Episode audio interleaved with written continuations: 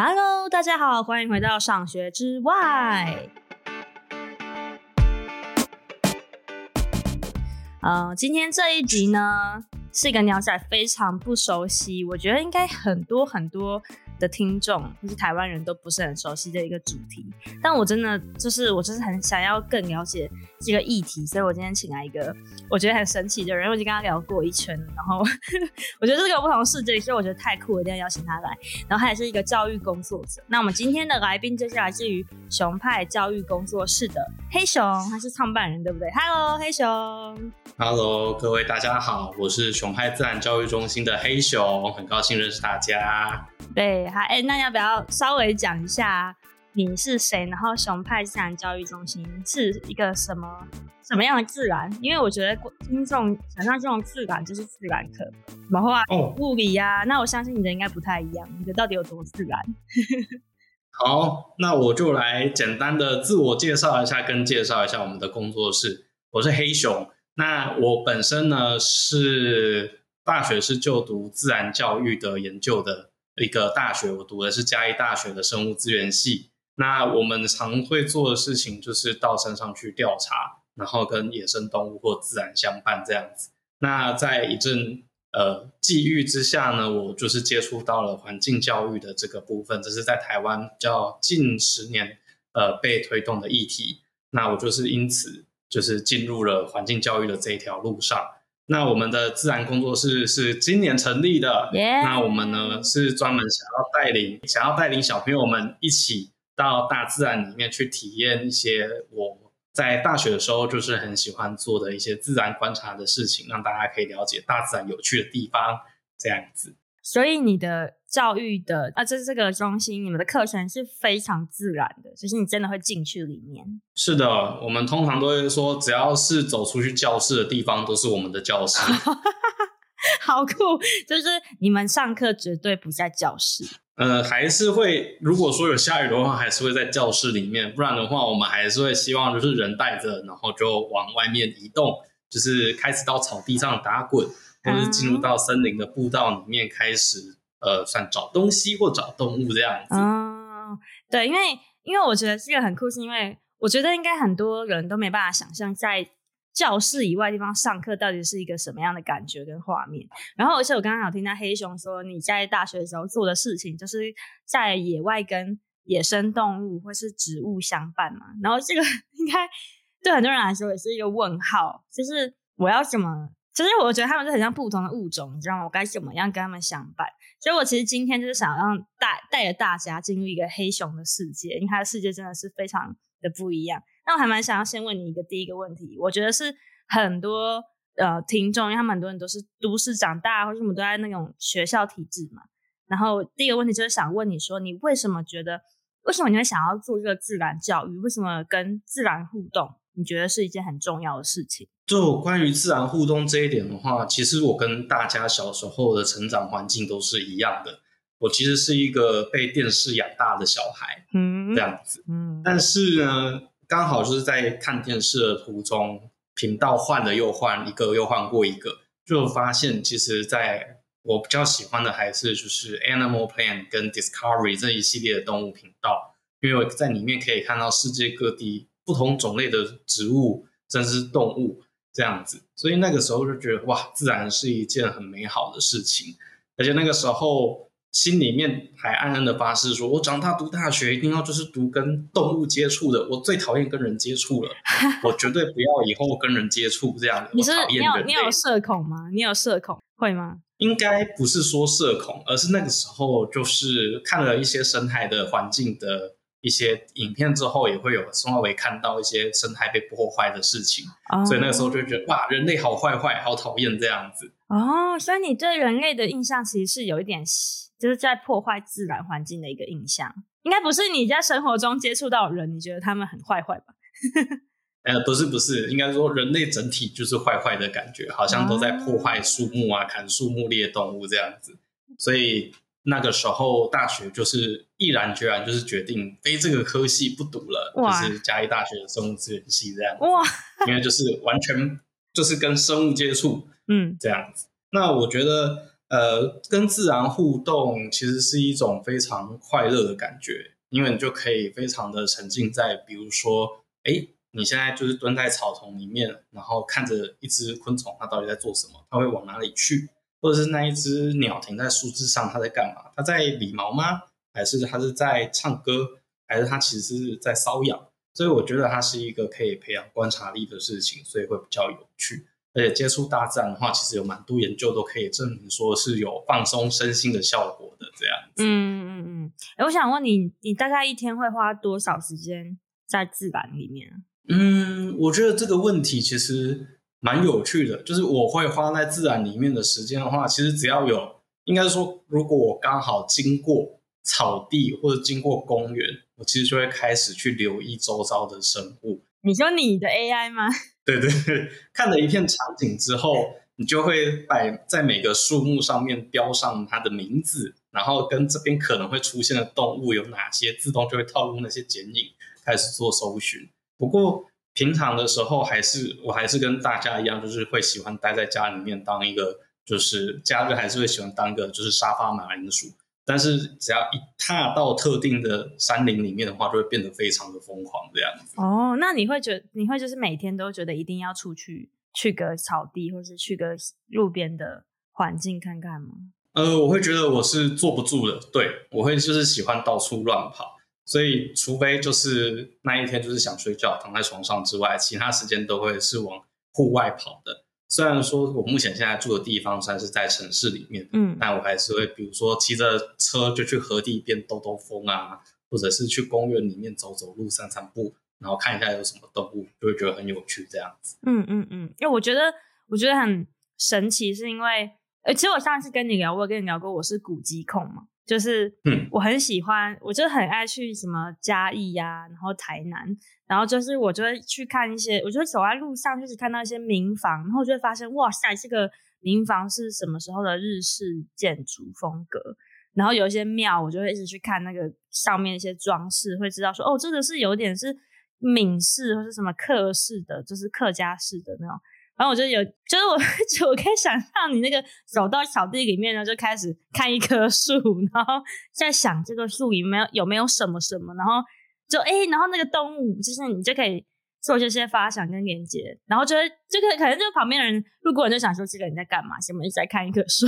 对，怪怪的人。对，那我觉得我在庙里面可能来参拜的人想说，哎，这个人在干什么？为什么一直在看天花板或什么之类的？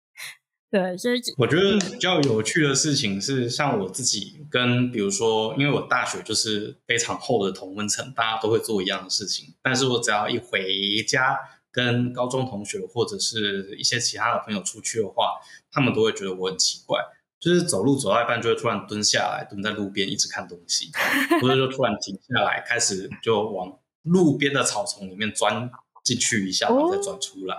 哎，现在很多人会很怕哎、欸。如果我们的小孩冲进去，其实很多爸妈是会超怕的。对，我觉得家长们会担心是自 是正常的反应，因为毕竟大家会接触到的就是自然的东西没有那么的多的样子。嗯嗯嗯嗯嗯。那哎，那我那我反而我是蛮想问你会不会跟就是比如说你非这个同温层的朋友出去，你会不太适应，会吗？嗯，不会耶，其实。在就是非同温层的伙，就是朋友里面的话，我反而会一直怂恿他们，就是跟我出门。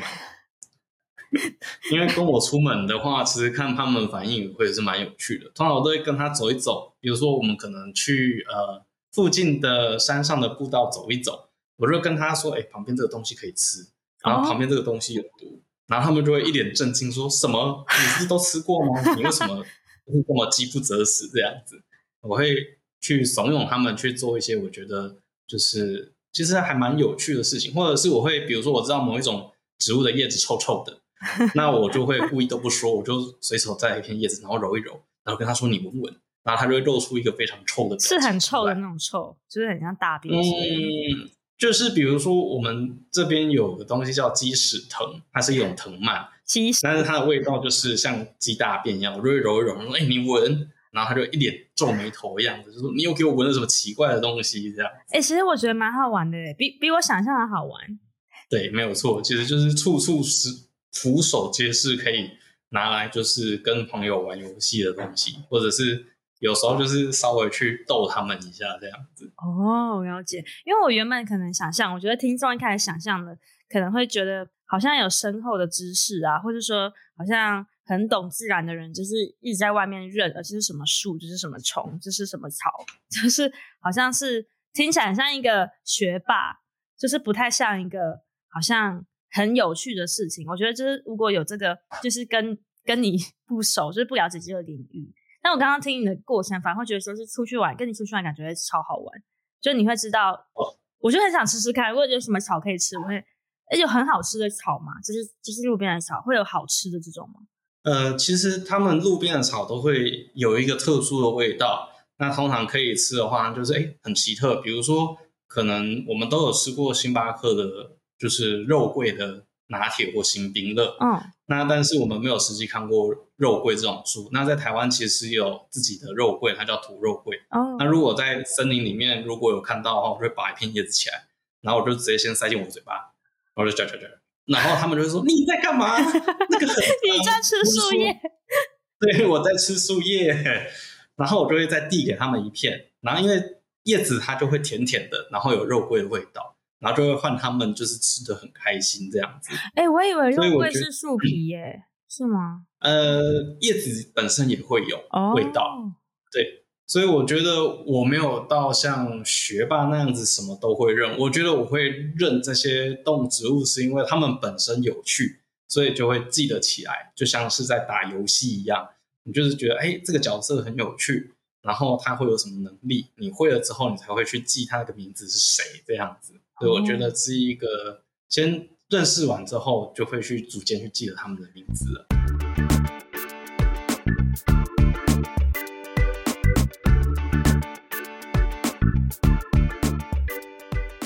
我现在整个就是好奇心爆发。那我蛮想问，如果去山上，就是我没有带食材，如果是用，就是你觉得你会有能力，就是靠着你的植，这是真的可以，比如说，就是说山山里面的。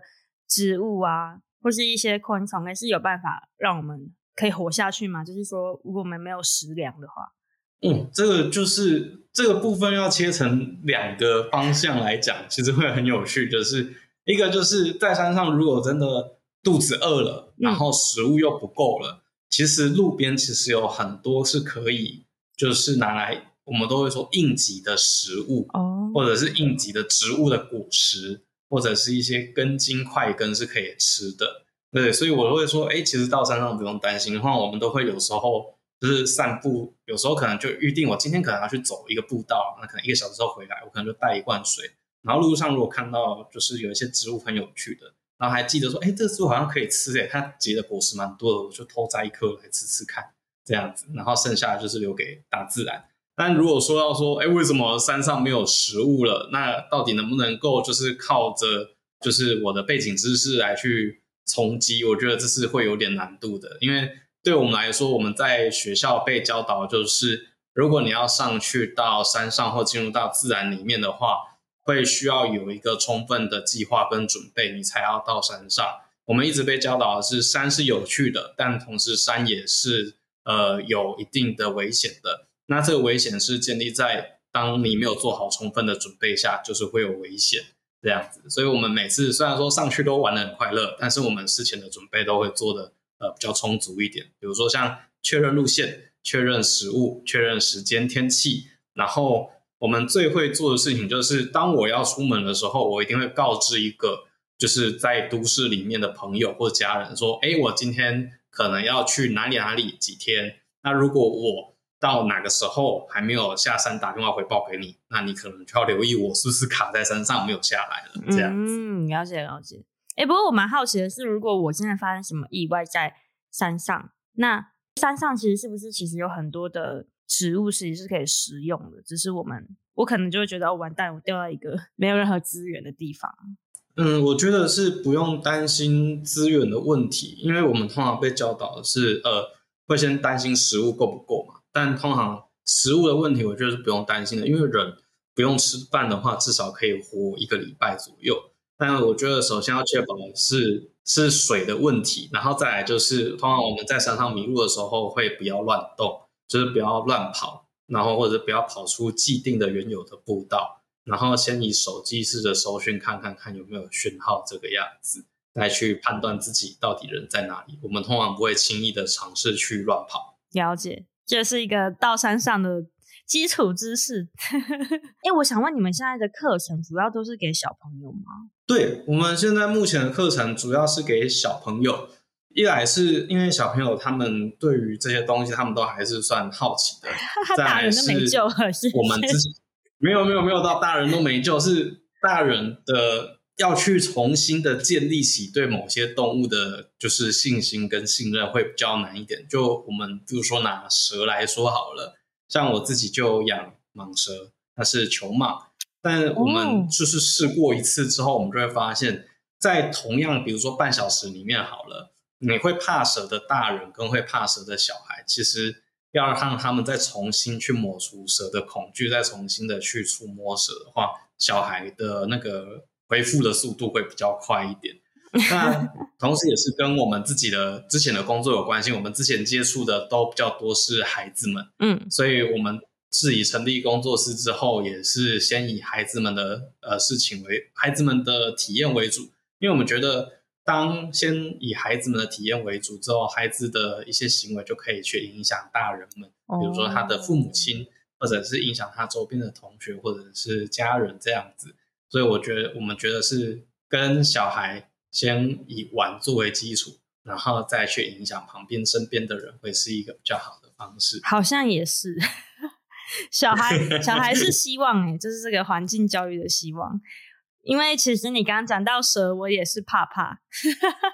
对，但也没有说大人就是都没救了。这个是我大概高中之前的既定印象，大人都是没救这一句话。但是我觉得，当我就是看过了越来越多的人事物，跟在大学的时候，老师一直教导我们，就是一件事情，就是要从很多个面向去思考跟想的时候，其实我会觉得大人们他们是在。他们也是需要一点时间去认识的，但是因为我们的一些行为是已经被固定了很久了，所以要再去转化那个转化他们的话，会是需要比较多的呃力气跟比较多的时间。但是我觉得大人们还是一样有救的，嗯，这样子也不到有救啦，就是大人们还是可以去学习到更多新的知识，这样子。嗯嗯嗯嗯，我觉得大人可能会先想要在舒适圈里面学。对，可能比较适合听课，然后再试试看。对，哎，那我蛮想问，因为其实我觉得你自己有超多的知相跟自然相关的知识，所以你可以，就是你可以到山里面，然后做很，就是做很多的辨别吧，然后也很很有趣。可是我想说，像小孩子，他们背景知识很不足，就是他们可能学到学校学的东西跟你学的也完全不一样。那我蛮好奇说，那你如果是你的课程的话，小孩子要怎么学习？如果听起来这个教育是很需要一个很多充分知识的一个课程。嗯，像我自己的话，我通常都会觉得说，呃，自然教育不一定说一定要跑到山上，或者是说跑到森林里面才有办法带着孩子们去学习一些他们平常没有学习到的知识。像我们的话，我们就会从最简单的，比如说户外的草地，我们就可以开始蹲下来带他们讲，呃，含羞草。然后或者是草地里面的蚱蜢，它的跳的方式是怎样？那蚱蜢我们就可以延伸到说它是六只脚的昆虫，所以我们就可以再去延伸说还有哪些动物是六只脚的，可以在草地里面找看。嗯，甚至我们也可以就是呃，在一本绘本，我们就可以去简单的讲说一些有趣的事情，甚至是他们平常使用的日常生活用品，我们就可以让它跟动物有连接，比如说可能卫生纸。或者是他们常吃的巧克力，哦，其实都可以跟自然去连接到很多。想想听，想听卫生纸哦。卫生纸的话，其实会很有趣的一点就是，卫生纸它其实之前古早的时候还没有卫生纸出现的时候，大家都是用树叶擦屁股。哦，我哦，我听说。那卫生纸出来，对，卫生纸出来之后，就是加速了呃，大家可以使用这么柔软的纸张。那这些纸张其实都是由呃一些针叶树或松树。他们下去制造的，所以会比较柔软。那他们其实都是很多的树木会制造的东西。那我们又可以带到说，到底森林可不可以砍？因为我们在台湾最常听到就是森林不能砍啊，它们是很重要的树木啊，不能随便砍树啊。可是其实，在我们的比如说林务局宣导的观念，或者是我们自己常收到的知识的话，就是森林它在呃，如果它是人工种植的话，它是可以被砍伐的。哦、就想象成是一块农场，嗯，那它是可以是定期的被收成这些树木来做很多的东西。所以也可以延伸出，比如说像桌子啊、家具啊，其实它们都是被砍伐下来的树木，很像养殖树木，就跟养殖渔业那个概念有点像，开心农场的概念。哎、欸，可我很好奇，像像哦，因为我跟我想的有点不太一样，原本想的就是你刚刚讲的，有点像是环呃人与环境的相处，或是人与环境关系的一个学习耶。就是，有原本以为有点像是说哦，认识大自然，可是我觉得好像有更深、更深的有点是人怎么看这个生态系一起共存。对，因为因为我们本身就在大自然的，我觉得认识是其中的第一步。我们就是去了解大自然，嗯、我觉得那是一个初始的开始。毕竟我们跟大家说的时候，当然就说认识大自然，嗯，这样子会让大家就是比较没有任何的压力，也可以去放松他的呃紧张感，嗯。那在后续的话，我们就会再把一些人跟环境之间的相处的平衡，也会再带进去，让大家在没有压力的情况下轻松的学习。哦，所以你们可能就会用卫生纸这个这样的主题，对，很像很生活的一个主题去思考这个问题。嗯嗯嗯。哦，对，很酷哎，比我想的比我想的更多，所以我觉得蛮重要的。就是我觉得其是都市人每天抽那么多张卫生纸。就是，的确是值得去思考。好像离自己很远，但其实自然离我们很近的一件事情。对，哎，那我还蛮想问，不同年龄的小孩子会不会有差？哦，有。其实像我带过的孩子，从幼稚园一直到高中都会有差异。那个听起来听起来幼稚园小孩就会很嗨，然后会吗？然后高中的感觉很尴尬，会吗？我乱讲的。哦，不会，其实应该是说，看有没有那个我们的活动有没有打中他们的甜蜜点，就是他打中他们的喜好。嗯、那我们知道，小小孩可以因为一件事情就高兴很久。那高中生的话，我们会因为学习跟经历的事情不同了，像小小孩，我们就会比如说带他去数，呃，草地里面的蚱蜢有几只，嗯、或者是带他们去看树上有几只昆虫，让他们去数数或者去找东西。那他们会觉得很有趣。那高中生，如果你拿同一套东西，他一定会觉得，呃，好无聊，为什么还要做数数这种事情？那高中生，我们就会带他做，呃，比较角色扮演，比如说让他们试着当科学家去调查东西，或者实际的去到溪流里面去开始捞一些水生生物，然后来去观察跟辨别水质的清澈度，让他们有一种，哎，我也可以做到。平常我做不到的事情的感觉，就会做比较比较复杂的一些工，比较复杂一些任务。对，我们就会给比较复杂的任务去建立他们的自信心。而且我觉得蛮好的，而且你像我觉得会有点融合他们这个阶段，还蛮符合发展学的。而且你们课程的，就是你们开设的时候会设定说某一堂课是要给某一个年龄层的小朋友，会。或是这个是给高中生？会，其实我们会去设定，比如说我今天的这一堂啊，假设是树木的课好了，我要设定的是给呃幼稚园到一年级的孩子们，那我会在里面就是会讲，比如说它的生长过程啊，从种子一直到长大、开花、结果这样子。但如果我会要讲跟大大一点的孩子，比如说高中生好了，那我可能就会再讲的更深一点。我这一堂课虽然都叫树木。但我如果对高中生，我就会跟他说，树木它可以经由光合作用去固定二氧化碳在它的身体里面。啊，他们本来就学过。呃，他们会有学过，比如说他们一定会学过植物会进行光合作用，但他们可能还没有学过，或者是这个范围会超出他们现在目前高中的范围，就是一棵树可以固定多少的二氧化碳在身体里面，那我们就可以再带他去计算出。我们这一棵树长到现在，它总共吸收了多少二氧化碳在它的身体里？这样子。然后、哦、我觉得这是有点像，就是他在高中学过，可他有没有觉得很无聊？因为他觉得那对关我屁事。然后你知道这考试嘛？但是你就会带他去一个现场，然后去嗯对，然后你就知道说哦，原来就是这个东西，比如说树是会吸收二氧化碳的这件事情，就会第一次发生在他们的生命里面。哎，那我还有一个问题，我觉得蛮想问说，会不会有小朋友很抗拒？你说有，你说要数蚱蜢，可是有些小孩还搞不好看到蚱蜢就疯掉，就是哇，很恶心或什么的。哦，对，比这个我们有之前有看过比这个更更极致的，他是连踏到草地上就会受不了，嗯，就觉得很脏，对，就会觉得很脏。那我们觉得，就是孩子们会对陌生的事物，或者是之前他所经历过的事情，会产生恐惧或抗拒，是一定的。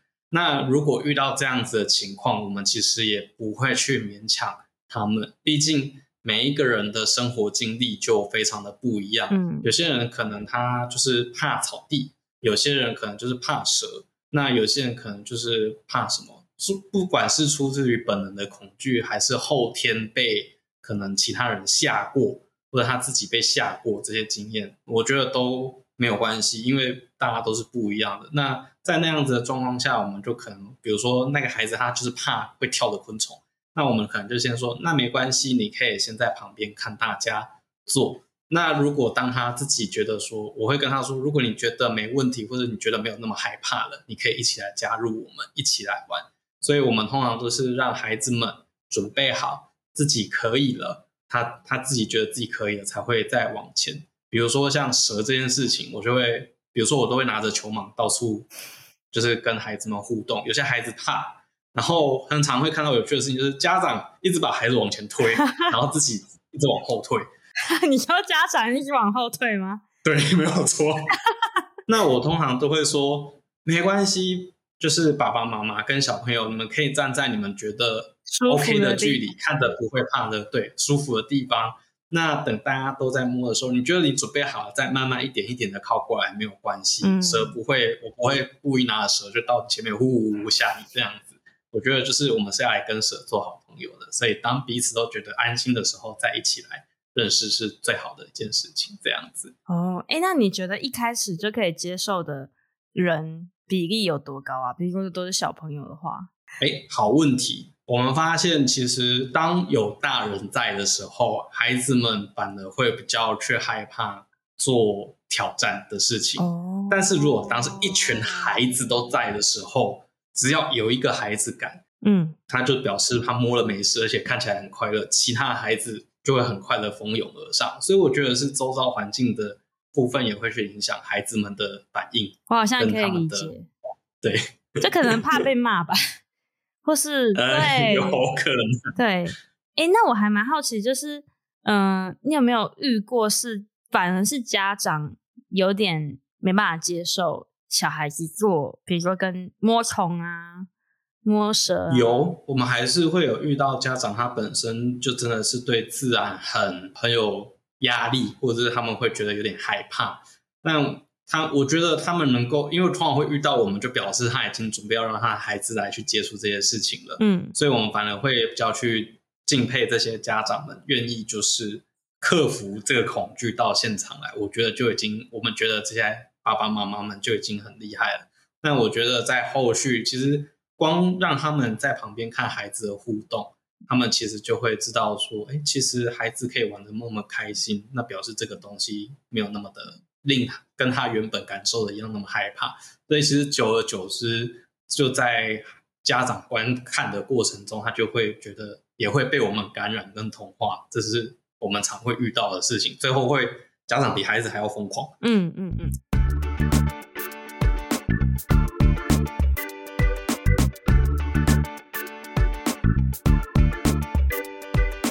我其实蛮想蛮想问，因为我我们的访纲其实我有写一题，就是是我觉得很多家长的疑问，就是说想听专业人士 来看，就是说到底自然是不是一个脏的地方？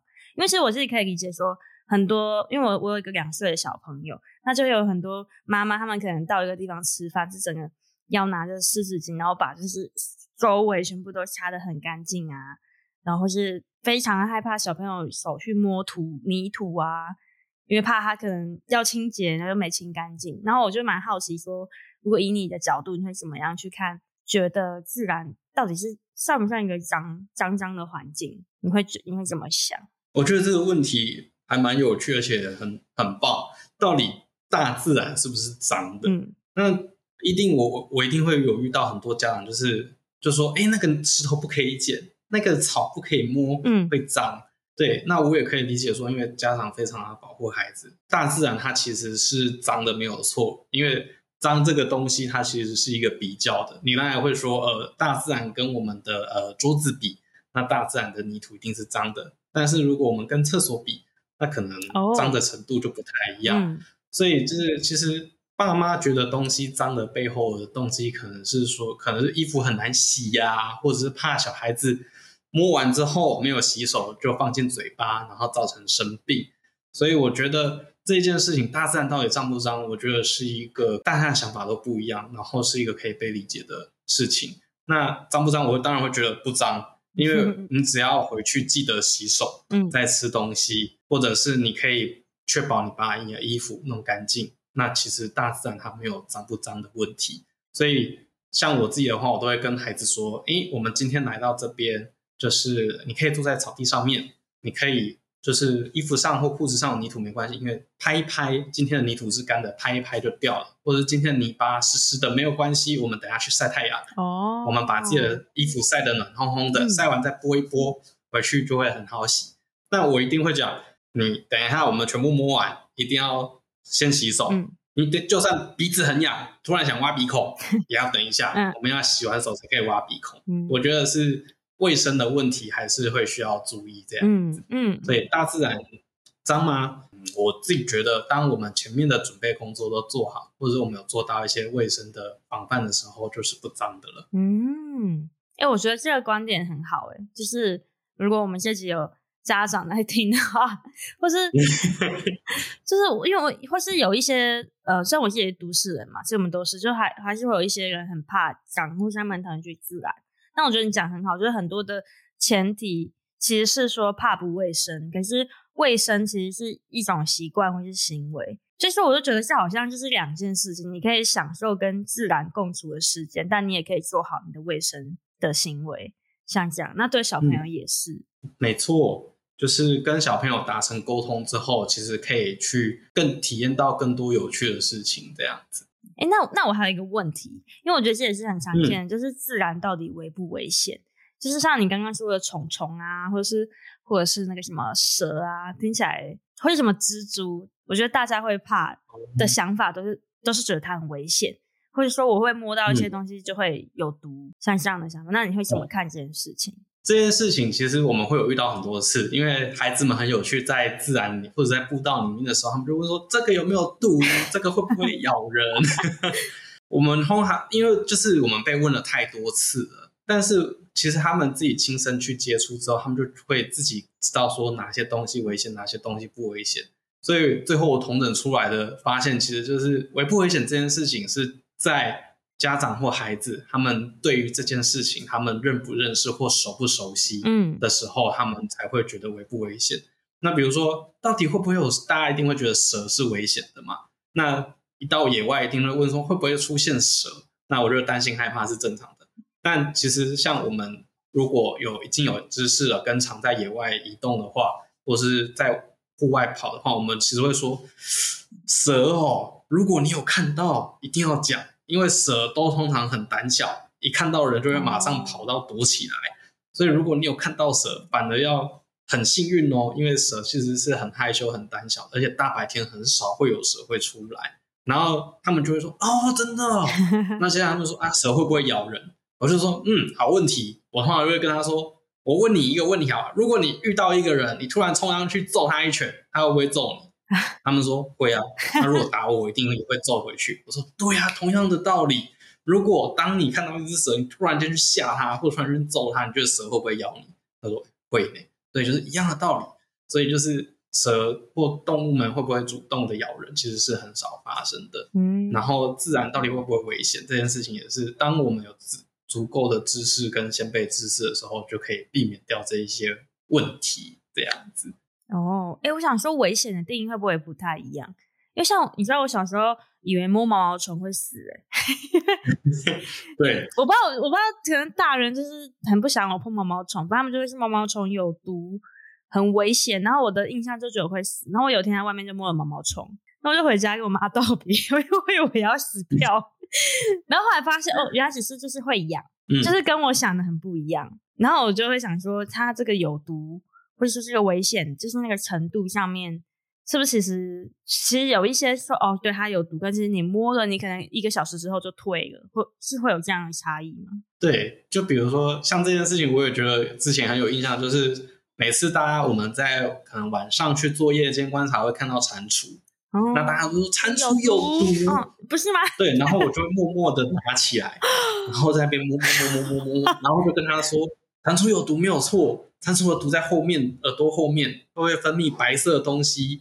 那个是有毒的，但它要很紧张、很紧张的时候才会把这个白色的东西分泌出来。哦，而且这个东西是吃到嘴巴里面才有毒，所以我现在这样子摸摸摸摸摸摸摸摸摸是没有事情的。了解，所以就是大家会有很多的迷失哦，会觉得什么什么有毒，什么什么有毒，以偏概全。对，我觉得其实就是对一个环境或对一个物品，它如果不是那么的认识或熟悉，它就会产生恐惧感。那产生恐惧感的情况下，就会。就会觉得害怕，就会觉得危险，就会想要保护自己。我觉得这是理所当然的事情，是没没没办法，大家就会这样子。我就怕，我之前就是听说它有毒，我就觉得害怕。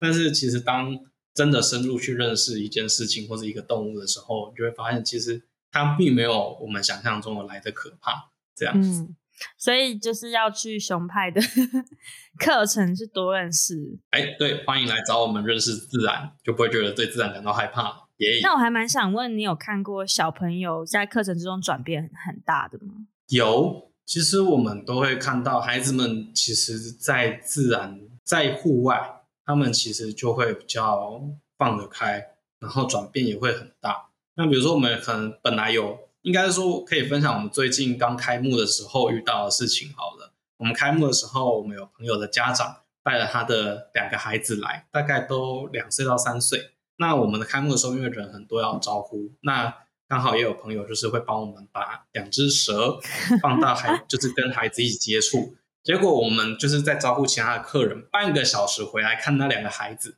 那两个孩子是一人挂着一条蛇在他们的脖子上，哇然后在那边跑来跑去、摸来摸去，就像是在抱着一只小狗一样。哦、然后甚至还跟他的家长说：“我们可不可以带他回家？”不行，没有啦，家长这样脸脸色大变。让脸色大变，不过必须得讲，这两个孩子在半个小时之前是需要距离蛇一公尺左右，他们才敢看。哦，但是一个半个小时之后就可以完全反差这么大，其实是有的。我现在还是觉得很震惊，所以蛇是可以挂在身上跑步的。这个部分就是因为我们的蛇它是算宠物的蛇哦，它所以它本身就很温驯。嗯嗯嗯，所以他们在就是。他们是被繁殖出来的，是做宠物用的，所以他们就是非常的乖，然后不会有太大的反应这样子。所以就算孩子们挂在他们的脖子上当那个围巾这样跑来跑去，他们其实也不会有太大的惊吓或攻击的行为。哦、但野生的蛇就不能这样子哦。嗯、我们刚刚说都是宠物蛇，真的哎，我觉得这对你知道，像我这样的疑问，就是我贴了很多，我我对这些环境或动物贴很多标签。嗯，就我们很容易贴标签，就是觉得。蛇就是一个危险的东西，嗯，但但对，就像你说的，就是狗也有野狗啊，然后也有宠物狗。那野狗就是其实我们也知道说，我们不能，我们不能，我们就要避开嘛，因为如果它有攻击性的话，嗯，会尽量用适当的方式。但是宠物狗，你就会去跟它玩。但我都没有想过这件事情。那对，我就没有想过哦，原来蛇也是，如果它是宠物蛇，它就是很温驯的。是的。哎，那我蛮想问你一个问题，就是呃，就是你开这些课程，你有没有？什么核心的思想，或是你有没有什么很希望孩子可以带着走的一些新东西？应该是说，在我们就是我们希望孩子在我们来的这个地方的话，我们会希望孩子们可以是，他们可以去对很多事情产生疑问，去问为什么，我觉得是很棒的。然后再来是我们希望他们带带走的东西是今天课堂上的知识，但。最主要的还是我们希望可以带走他们今天就是发问的这个精神，然后跟可以去思考为什么的答案。在我们这边，我们通常都会跟孩子们讲，在我们的教室里面没有所谓的正确答案，凡事都有例外，就跟大自然的生物一样。但同时，我们也会希望他去尊重别人的答案，因为不一定他讲的就是错的。所以我反而希望孩子们从我们这边离开之后，可以带走的是第一个就是千变万化的回答方式，第二个就是他们可以就是去尊重其他人的意思，这样子，这是我们希望孩子们在我们这边可以学到的部分。其实自然的部分算是一个，就会变得比较次要一点，因为当他有了去观察不一样的事情的能力之后，跟体会他人不同的想法的时候，那不管在自然环境上面，或者在自己的功课上面，或者是在待人处事方面，其实都会有不一样的变化跟影响。哇，我还蛮我蛮我听完蛮惊讶的，就是因为我们刚刚在一直在聊自然的事嘛，可是你刚刚就你刚刚就有讲到说，嗯、可能在你课堂里面，这是一个很开放式的一个的话语的空间，就是大家都可以分享想法，然后大家可以表达。然后可以沟通的感觉，然后所以所以你就说到就是对，而且我觉得在自然环境中又很特别，因为我觉得我觉得这样听起来在你的课程里面是一个不不断在打破刻板印象的一个历程，只是它是一个关于自然的，比较不是因为我们常常谈的刻板印象都是人嘛，什么族群的人，可是、嗯、可是其实我们对自然的刻板印象更多多到爆，然后可是小朋友就在这个历程中发现，哎。怎么跟可能跟大人讲不一样？为什么跟以前老师，就是我跟身边的人都说的不一样？哎，其实根本就不危险。然后他们可能就有很多不一样的感觉，然后可能每个人感觉都不一样。那些过程里面，他们我觉得就是这个多元的心，或是说哦，其实很多东西真的都没有答案。大家都说那个很危险，其实诶不一定哦。你要看是什么情况下产生的危险，他们这个探究的精神就会慢慢的出现。嗯因为会有这样子的概念，也是因为我们在读，像我自己的科系在读的都是跟自然有关的事情。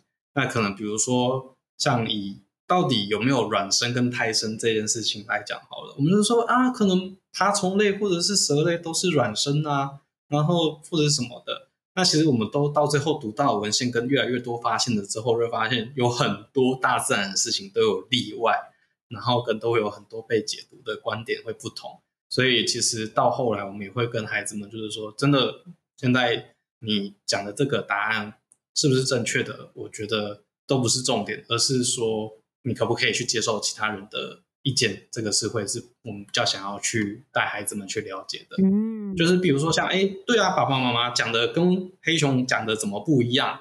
那你可以回去想想看，为什么爸爸妈妈要讲这些事情？他是不是可能怕你危险？或者是他们之前觉得很危险，这样子。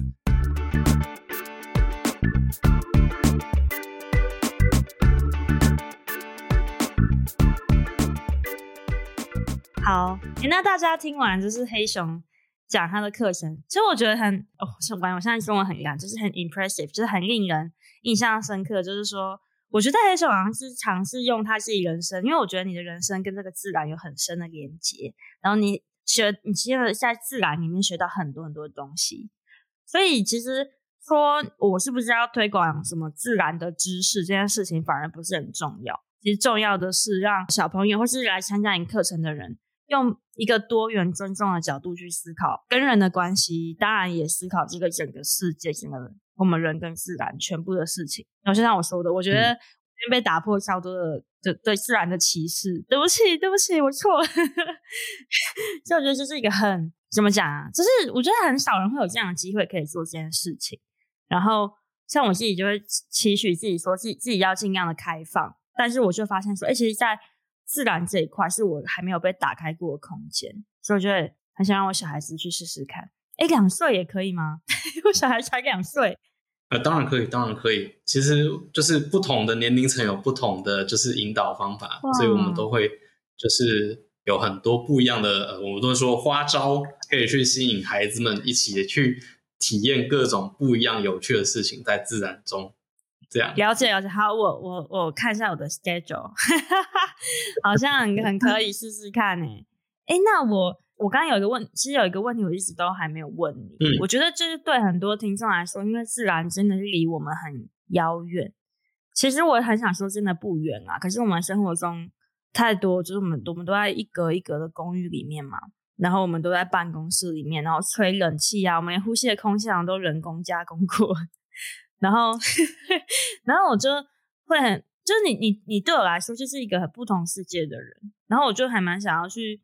问你说，比如说，你觉得自然对人类而言到底是一个什么样的存在？就是如果你要回答这个问题的话，然后说我们为什么？因为我觉得我有遇过很多人没有办法理解，说我为什么要 care 环境啊，或是为什么要保护这个自然，或是他们没有力气起身去做这个动作。然后我还蛮好奇你会怎么想这件事情。比如说自然对你而言，你觉得对人类而言到底是什么？哦，好，对我的我自己的看法，自然对于人而言的话，它其实是环环相扣的。像刚刚讲的也没有错，就是我们已经生活在一个一个的公寓里面，然后可能每天就是划着手机，然后吃着外卖，可能没有办法跟自然有连接感了，甚至会觉得不重要。我觉得这都是情有可原的，因为在正常的呃理解跟逻辑之下，我们人都是必须要先把自己的三餐顾好，有温饱之后，才有足够的能力去关心自己生活之外的事情。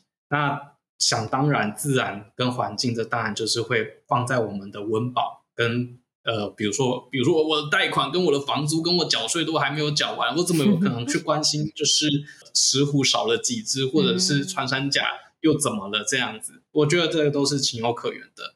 但所以我们在做这些自然的呃教育，或者是对环境保护议题的时候，我们不会去强迫他们说。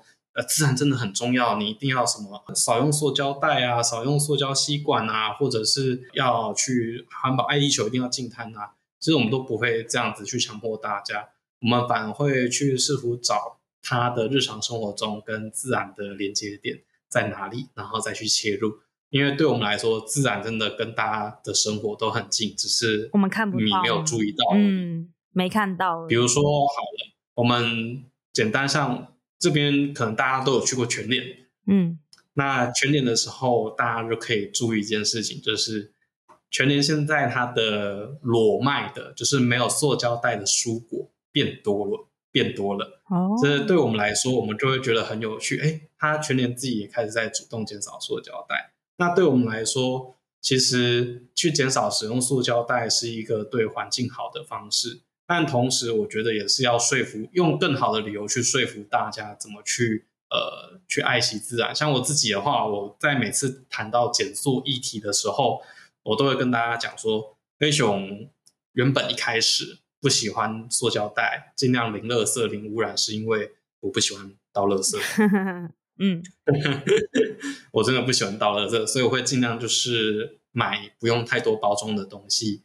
但到后来，这个东西就是养成习惯之后，你就会觉得说，哎，才会去接触到说，哎，其实好像没有这么多的包装，真的，我可以不用少出门倒垃圾之外，我其实也可以去。后来才可以连接到说，其实我这样子的方式跟行为，就是可以保保护到我自己的环境，是一件好事。那或者是我到最后，我就会跟大家去挑战，可能我通常都会说。呃，你一定要用环保餐具啊？为什么你都不带环保餐具？可能这样讲大家会有反感。嗯，那其实我通常都会自己刀多带一双，然后就都给别人用。嗯，或是跟大家玩那种就是夜市挑战，只用环保餐盒去装的小游戏，这样。就、嗯、是自然对我们的生跟我们生命的连接其实是很多的。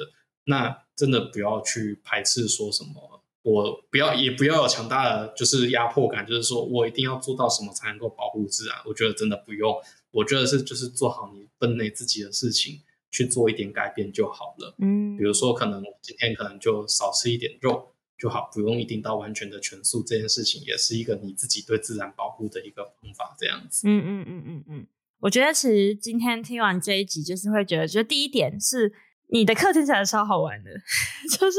跟想象不一样，就是听到你说你会把什么肉桂的树叶拿来吃啊，或者什么那很臭的东西。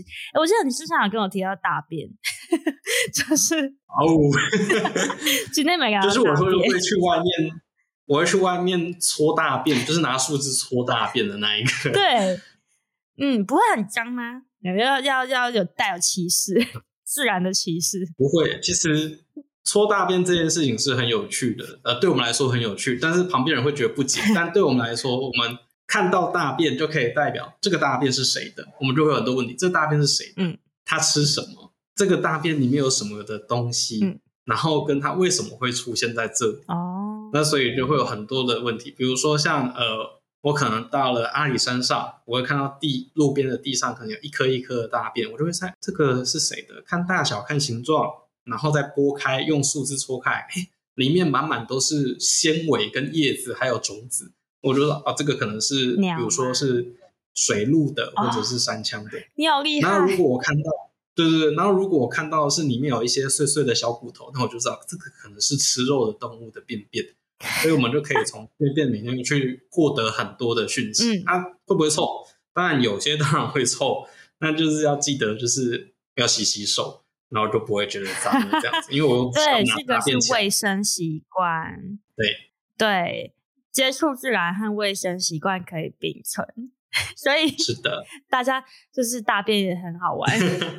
我们说我们是文史工作者，文文就是那个史吧，对，大便专家。对，我觉得，对，我觉得第一点就是听到黑熊在做的事情，我觉得很好玩。我相信就是如果我们，嗯、有人带着我们，然后我们慢慢的累积知识之后，我们去自然之后，一定会问很多不一样的问题。就像黑熊看到大便，有很多问题可以问。我觉得就是你可以，你可以问问题那个历程，就是你对。生活，就如果你对生活周遭越多地方可以问问题，其实我觉得生命会越丰富，你就好像不用那么多额外的，你不用一直去找，因为其实搞不好你在家里的公园的某一棵树就可以让你，哎，今天很充实，哎，今天很好玩，没有错。那我觉得第二点很，就是黑熊帮我们解很多迷思吧，就是到底脏不脏啊，到底危不危险啊？但其实我们会知道说，很多的条件，在一些条件。情况之下，其实那个不一定会让我们很不卫生，或是我们会生病，或者说像比如说有一些动物，如果是养殖的，它就是像就它就是宠物啊，那它就不会像野生的。就像我说的，就是我我已经对自然贴上很多标签，所以我今天听完之后就会，我哎、欸、会不会开？我觉得要开给大人，就是听完这一集的人，就 可能会有大人的客群，就是想说，哦，原来就是是比我想象的好玩，而且。其实没有想象中的那么危险，就有点想要挑战自己，很想要挖掘这一块。然后我觉得最后一点就是，还有刚刚后面黑熊有提到，呃，他怎么样透过这个自然的学习，然后让孩子们，然后就是打破你所有歧视啊、歧见的一个氛围里面，然后让大家去沟通。然后我觉得就就像黑熊说的，它可以影响到你很多生活和社会的很多不同的层面，你的能力啊等等的。你可以更包容，你可以更尊重，或是你会更会问很多的为什么。这是我今天的感想。我想说，好像可以去报名一下。欢迎来找我们玩。对，哎，要怎么怎么找到你们呢？哦，如果要找我们的话，我们目前现在有 Facebook 的粉丝专业，可以直接搜寻我们熊派自然教育工作室。那熊派就是黑熊的熊跟苹果派的派。其实我们就是。台语来讲的话，就是熊派，熊派就是很凶的意思。对，其实我们就是说，哎、欸，我们可以在大自然里面，就是疯狂的撒野是没有问题的。啊、我们就是要跳脱那个框架。哎、欸，那如果去你们的课，要抱着什么样的一个准备？心理准备？心理准备吗？可能最大的心理准备就是。可能黑熊会突然把你们带出去外面，不按照牌理出牌，就开始玩游戏，或者是呃，你可能要有衣服很脏的心理准备。或许你可以拿一件旧衣服来穿，会是最好的心理准备。嗯，但总而言之就是。呃，不带任何准备就是最好的准备。哦，我觉得就是放开心胸来找我们一起玩，就是接受所有可能性，就是最好的准备。嗯，哇哦，对对，那我觉得，对啊，我觉得今天这集很感谢黑熊，像我这种我这种死都市人，就是真的学到很多东西。我超，我现在是，我现在真的很想要报名，就是我看一下我的 schedule 回台湾的时间。然后我希望大家今天听完之后，对自然有一个不一样的感觉。然后我们也看到了黑熊的。世界是很丰富的，然后是很有趣，然后很正向、很开心的。我觉得大家都可以想想看。嗯、那我也很欢迎大家去呃，透过这个历程，如果我们有机会再更了解自然，也许我们对于跟环境的关系，或是环境保护、环境教育这件事情，也会有不太一样的想法。这样子，我觉得大家可以就是多尝试，就是走出自己的房间，到可能外面的草地上晒晒太阳也好。其实就是一个跟自然接触了一个很好的开始。那凡事什么事情都做到自己可以做的事情就好，不用太勉强。然后跟自然玩是一件很开心的事情，期待大家来找我们。耶，好，那大家可以到资讯啊，对，点开熊派工作室的连接。好，那我们今天节目就到这边了，我们谢谢黑手，谢谢大家，大家拜拜，拜拜。